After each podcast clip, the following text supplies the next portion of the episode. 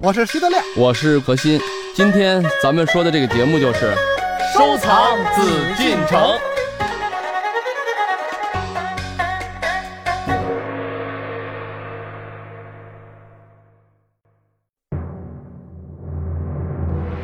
在古代，上至君王，下至百姓，都会使用到一种重要的凭证工具，那就是玺印。中国最早的玺印可以追溯到什么时代呢？早期的玺印是什么样的呢？玺和印自古就是不同的东西吗？有一种名为急救章的印是什么做的呢？今天艺海藏家和您一起收藏紫禁城，聊聊故宫里的玺印。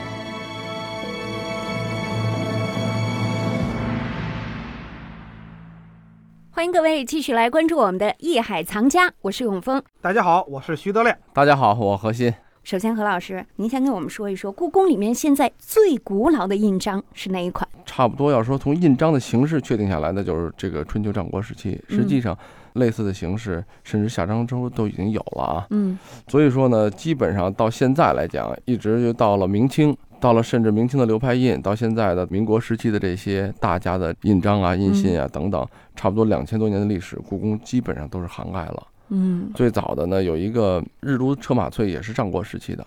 包括呢，咱们一会儿会讲到啊，就是这里面的古印，这是从春秋战国时期到现在的几乎都有啊。因为呢，同一时期，你说像春秋战国，你不好细分，它是一定哪个早于哪个啊。嗯，但只能说有最早的时代可以到了春秋和战国时期的，也是得益于咱们新中国以后，因为以前故宫呢是没有这么早的玺印的，因为是出土的。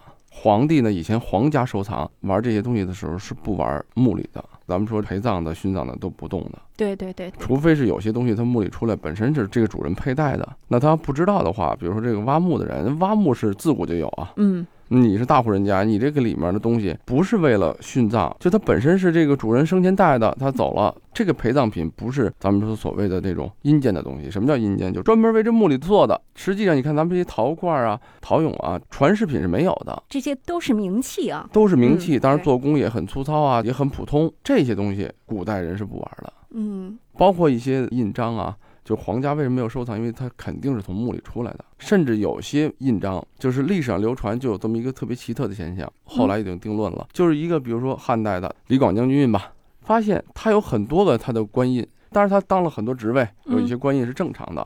同样的一个职位，比如大司马，或者说是他是大将军印，有的就是传世的印，很精彩，还有一些很粗糙的，但它也是他的印章。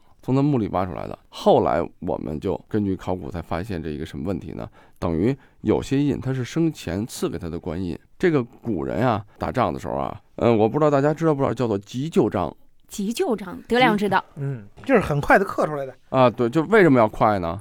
永芳，现在你的连长已经牺牲了，我任命你当连长。带着剩下的这一个半弟兄冲锋去吧！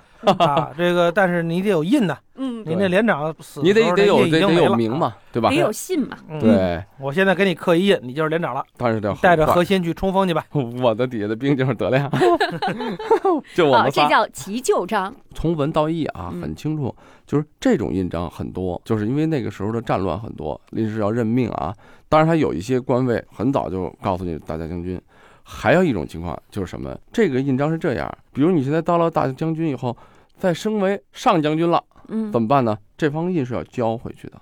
比如这个人牺牲了，大将军这还没交呢，因公殉职。现在咱们说怎么办？按理说这个位置有人来顶，这个印要是给别人的，但是由于他的这个功绩功劳怎么办？为了他墓里头刻一方印给他陪葬。那刻的这方印肯定不管从质地啊各方面就不一定有他原来的这方官印要好啊，要精致。但是呢，也是代表了他一个身份。那意思，你看，我还是把你生前的荣誉要给你带着。所以说呢，在那个时候墓里头就会发现，因为大家开始并不了解的时候，就觉得怎么会有很精彩的这个官印，也有很粗糙的、很简陋的，甚至是很潦草的啊。嗯。后来我通过历史研究发现，咱们实事求是讲，一般的给人都走了，就为了墓里埋，他就不一定刻的那么精彩。嗯。当然说也不乏非常好的作品。包括刚才我说的一个日都车马翠的这么一方印章啊，它什么印你知道吗？嗯，烙马的印。哦中国历史上最早的一方。就是拍马屁的印，它就是拍马屁的，就是拍对到马屁股上的印嘛。对它这个是什么？当时啊，这个马，那因为那时候打仗，这马很重要啊。那马跟咱们现在人，这得有数啊。不管是说这是我战马一百匹，或者说是我这个是我们这军队的做记号，嗯怎么办？把这一方印章烙上去。嗯但是就这么一方的，咱们说马印吧，按正常咱们理解应该很简单、很粗糙。对。但恰恰相反，因为有机会，希望大家去看一下啊，它对字体的变形，它对整个这个印章的疏密安排布置，我们叫做经营布置，嗯实际是非常非常蹊跷。正因为它并不是为某个人、为某位官来做，它就可以摒弃了很多什么固有的东西。就是我做的漂亮一点儿。作为一个艺术家，当时做印的很多人啊，嗯因为他一辈子做印，他并不因为这个是马印，他就说我就不做胡做，嗯不是这样。既然是学这个绘画专业啊，嗯印章是必不可少的。因为我刻的也早，十一二岁就开始刻印章。那个时候我们是印章严避秦汉，就只要说咱们学印章的人，那别的咱们先别聊，先学秦汉印。因为咱们说小篆啊、篆书、篆字、大篆呀、什么中鼎文呀、石鼓文啊，这都是印章的一个载体，但是它不是一个时期的。包括现在的汉字、楷体等等，还有英文，这些都可以入印章。嗯但是我们所说要学秦汉的印章，是因为那个的时候的印章，从秦之前，这咱延伸一点儿，秦之前什么官司不分，玺印不分，因为玺是什么是从玉，它有一个玉嘛。嗯然后以前你看德亮应该也知道，咱们那刻印章的玺字是个金字旁啊，又从金，为什么呢？这个东西珍贵，他那个时候拿金属是铸出来的。作为一个官位，你很牢固嘛，对吧？我不会拿木头给你刻，我就拿金属给你铸出来这么一个。然后呢，皇帝再更高，那金属就不够了，天地之灵气的什么玉石，我所以我用玉印，用用金属印。所以秦汉之前，即使是德亮，也可以用玺。那个时候人不分某某某玺、某某某印嗯都可以。自称都是朕，啊，那时候因为没有朕的意思，朕不是皇帝。但只有到了秦始皇之后嗯，中国的封建社会的开始，严格来说，那是秦始皇时期。就当然这也有不同的说法。有人说秦始皇是正好封建社会结束了，分封建制就是周朝那哎，个，分对对封建制嘛对对，从中央集权就不是封建了。当然这是不同的说法哈。这是不同的字理解，但是从大的概念，咱们所谓的封建社会嗯是什么？人治社会。人的统治啊，就是说这个作为中央集权，作为这个世袭制，作为这个人来领导，哎，一直到了满清，这个是大历史观。像咱们说那封封建制，它是一个小历史或者是一个具体的。就不管怎么样，从秦始皇时期啊，由于他统一了中国，他一个人说了算的时候，他就要很明确的讲，那我的印章，嗯我的玺印，你们就不能叫玺了。嗯普通老百姓、普通的官员是印。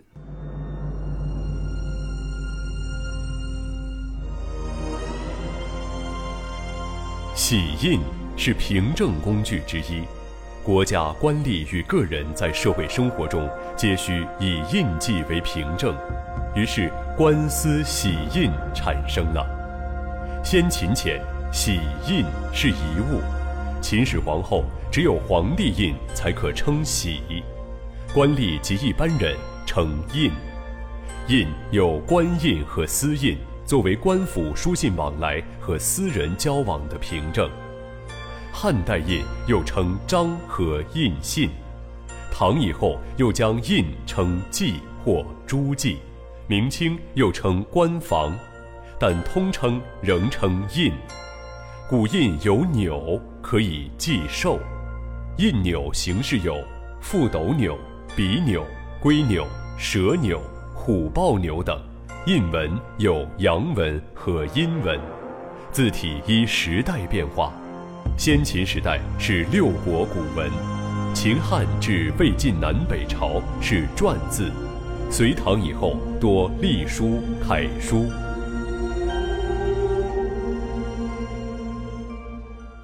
不管咱们怎么分这历史观，但秦始皇这个时期一定是一个非常特殊的时期，嗯为咱们的整个是统一这个疆域呀、嗯文化呀，包括它的这个文字啊等等啊。实际上你看字很简单啊，但是它的这种形式，文字统一意味着交流统一，度量衡的统一意味着贸易的统一。在秦汉时期，印玺有什么样的特点呢？所以刚才我就说，一为什么要言必秦汉呢？嗯就是秦之汉，它既然是整个文化社会，包括秦始皇大型文字狱，这咱们都知道，嗯那就是要统一思想。所以他那个时候的印章很多变化，有带边栏的字，有白文和朱文相间的字，也有呢布置起来很严谨的字，嗯也有很所谓叫很潦草的，都不伤大雅，嗯功能是第一位的。但是到了秦始皇时期的秦汉之后，变成什么了？变成我的这个印章玺印不完全是功能，它的审美的效果就是它要服从中央审美精神。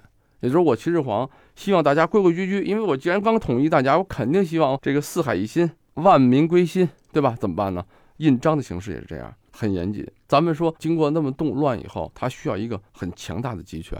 老话叫“方寸之间有天地”啊，嗯就这么一个一两寸。现在大印章几寸？你再大的印章，它是印章，它跟咱们的宣纸，咱们宣纸说很小幅的四尺，那算不大的，对吧？嗯德亮这画画，可是你说什么时候你见过四尺的印章啊？那就不叫印了。所以说，你再大的印章，无非就是你说这个半个巴掌这么大，已经很大了。这么小的印章里边，却浓缩着文字的演变。嗯既然我当时规范了，我以小篆李斯嘛，嗯以他的这个确定来的秦的小篆文字作为全国的统一文字，嗯那这个小篆怎么在印里头体现？然后印面的形式又什么呀？再看秦汉印的时候，我们故宫也出过这本书啊，《秦汉印谱》，就是综合了我们现在现有的上万方的秦汉印，给他挑选出来的精品啊。嗯当然说刻工的水平，还有这个印文设计的水平的人不一样，但是大部分的风格都是严谨的、有法度的、嗯规整的、均匀的，有一种秩序美的东西在里头。嗯，也就是规范了规矩了，对是吧？这种规矩是规范，恰恰是我们学印章最应该开始学的。嗯为什么？咱们都老说这个你的根本、你的基础打得要好？这老师啊，嗯平时要说的一句话：什么叫根本？什么叫基础啊？那就是因为你首先得有一个最基本的，就跟咱们都学英文，不管怎么都得从这二十六字母，嗯您得最基本的东西明白了，咱们才可能去变化、去发展、去创造。所以秦汉印的伟大之处，咱们大家都说言必秦汉，很多人都瞧不起秦汉印，尤其现在的很多艺术家们、创作者们，呃，没有临过几方秦汉印，但是自己真敢下刀啊，在这个石头上一刻。现在咱们的印面很多木刻、石刻、瓷雕啊等等各方面金属刻啊，您有工具嘛，有设备，那都可以干得动。玻璃还有刻瓷，哎，那那我怎么刻？我这就是艺术，可能某些也是艺术，是一种图像艺术。那类似就是即将要说到的这个战国和善五人牛青玉印吗？不类似，因为它这个时候的印章啊，和善，它这里面的印呢，还充满了一种灵动、轻巧、变化。这和善这到底是怎么回事？您给我们形容形容。这钮呢，就是咱这个把手，俗称吧音把子，但是实际也不对，因为现在的音把子呢，又是一种工具了。但是这个呢，就跟把手一样，你这个钮本身它是一个青玉，这个钮呢就不像咱普通的，因为你像以前战国多的什么钮呢？巧钮，嗯可以拴的，还有什么兽钮，还有的就是长的凸起来的钮，就直接就拿起来就干。但是他这个呢，因为玉咱们也知道硬度还是比较高的，他却雕了一个五人，嗯显得这个印章呢，粗一看看到的不是它的把手，而是一种美观。当然不能拿现在的这个人的水平啊、机器啊、科技去跟人比。你要如果放回到历史中，这么硬度的东西能做得很惟妙惟肖，做的一种神采很生动，这已经很不容易了，非常难。和善五人钮青玉印是战国时期比较具有代表性的一方私人玉印，长一点二厘米，宽零点七厘米，高三点八厘米。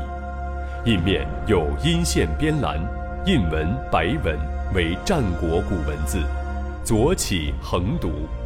其五人形象生动逼真，长袖广舒，婀娜摇曳。人的脸部、衣褶刻镂十分细腻工致。古代私人玉制玺印上雕吉祥灵物、鸟兽印钮，印面碾着上自己的名字，既有辟邪祈福作用，又兼具了使用功能。此印造型独特，构思巧妙，在印学史、玉器史和雕塑史均占有重要地位。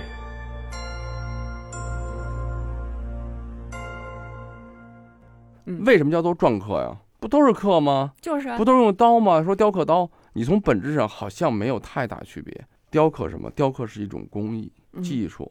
我不管是用机器的雕，我不管是手工在雕，嗯有了图案的形式我去雕。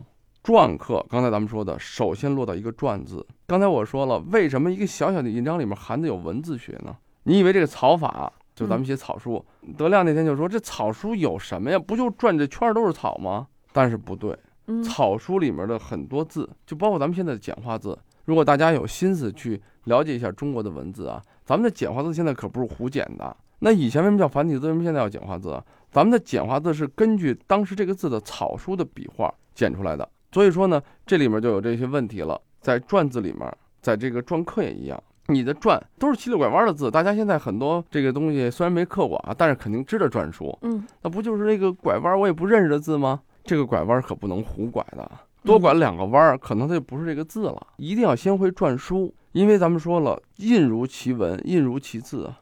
你刻的印章的这个文字的修养多高，才代表了你自己这个学术，你你的水平有多高。篆和刻是两个范围，有了篆在先，有了书法在先之后，另一个阶段就是技术。嗯我去拿刀刻，我还是想问问我们的篆刻家德亮先生，你感觉这个篆刻的过程难不难啊？难啊，非常难啊，这怎么个难法？个老扎手啊，真是老扎手。那是一定的。我每天晚上刻印啊，嗯，以什么情况为止呢？就是伤着手，啪把戳一手伤着子了，得今晚不刻了。但难在哪儿呢？主要难在设计。其实啊，就说这个技术啊，并不难，嗯，就拿把刀磨快点儿，在这石头上刻，因为这石头很软，是吧？尤其后背现在的这些石头那。您那儿拿玉刻，您也刻不动啊。当然，这个设计，你别看就这俩字儿很难，这字儿对不对是一方面，布局怎么样又是一方面。所以我们现在看很多那个书画家呀，过去讲究诗书画印，得是四绝，是吧四？绝就是现在呢，好多呢书画家呢，就是把诗去掉了哎，诗因为都不行了。现在呢，有的是画家画的不错，书不行；嗯，有的书家书的不错，画不行啊。也有书画都像我这，这都行的啊。嗯，但是书画印都行的，几乎现在就没有了。你旁边的何老师怎哎么样？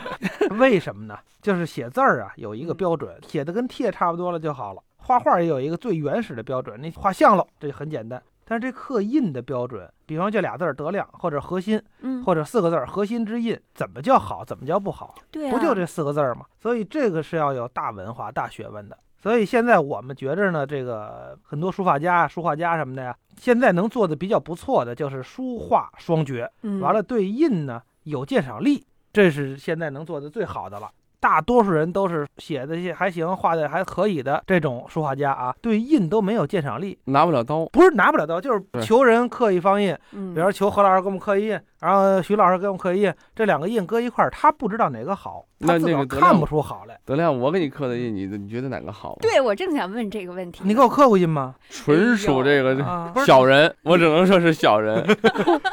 德亮 嗯，好好的想一想啊，何老师有没有给你刻过印？真没给我刻过印，何老师现在刻印太贵了，买不起。你从来没见他刻过印是吧刻？印是很，那你请把那两块石头还我行吗？哦那俩石头是我的。印文是谁的？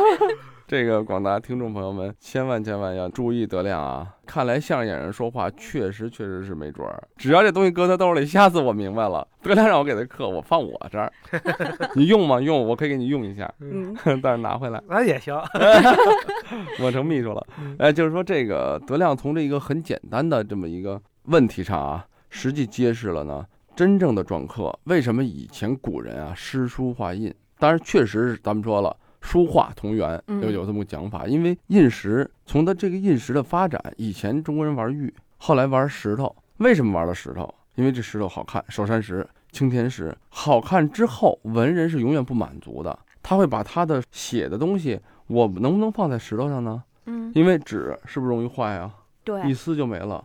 这石头你要不摔它，那搁个几百年、上千年跟玩儿一样。大家就会把自己的这个艺术的才能啊、艺术的结果呢，转移到另一种材质上。这个材质出现的晚，嗯虽然寿山石最早无外乎嘛，也就是乾隆时期，才二百多年，对吧？嗯那也就是说，在以前古人啊，有诗、有书、有画，但是呢没有印，只是到了明清之后才有真正的流派。因为以前的印章是分离的，印信呀、封泥呀等等啊、急救章啊，它都是功能性为主的东西。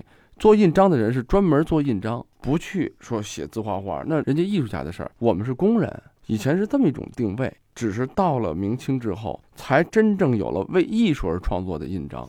明清之前可以这么说，他的印章有没有艺术性？非常有艺术性，但是绝不是为了艺术而创作，而哦，只有明清之后才有了为艺术而创作的印章，这叫做篆刻艺术产生了。然后通过这一点呢刚才德亮也说确实小但确实很难。您正在收听的是艺海藏家。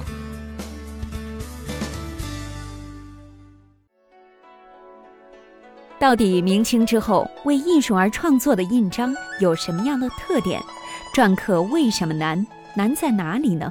何老师结合自己曾经的考试经历将为我们讲述篆刻的艺术魅力和篆刻的审美真谛我是永峰让我们待会儿见。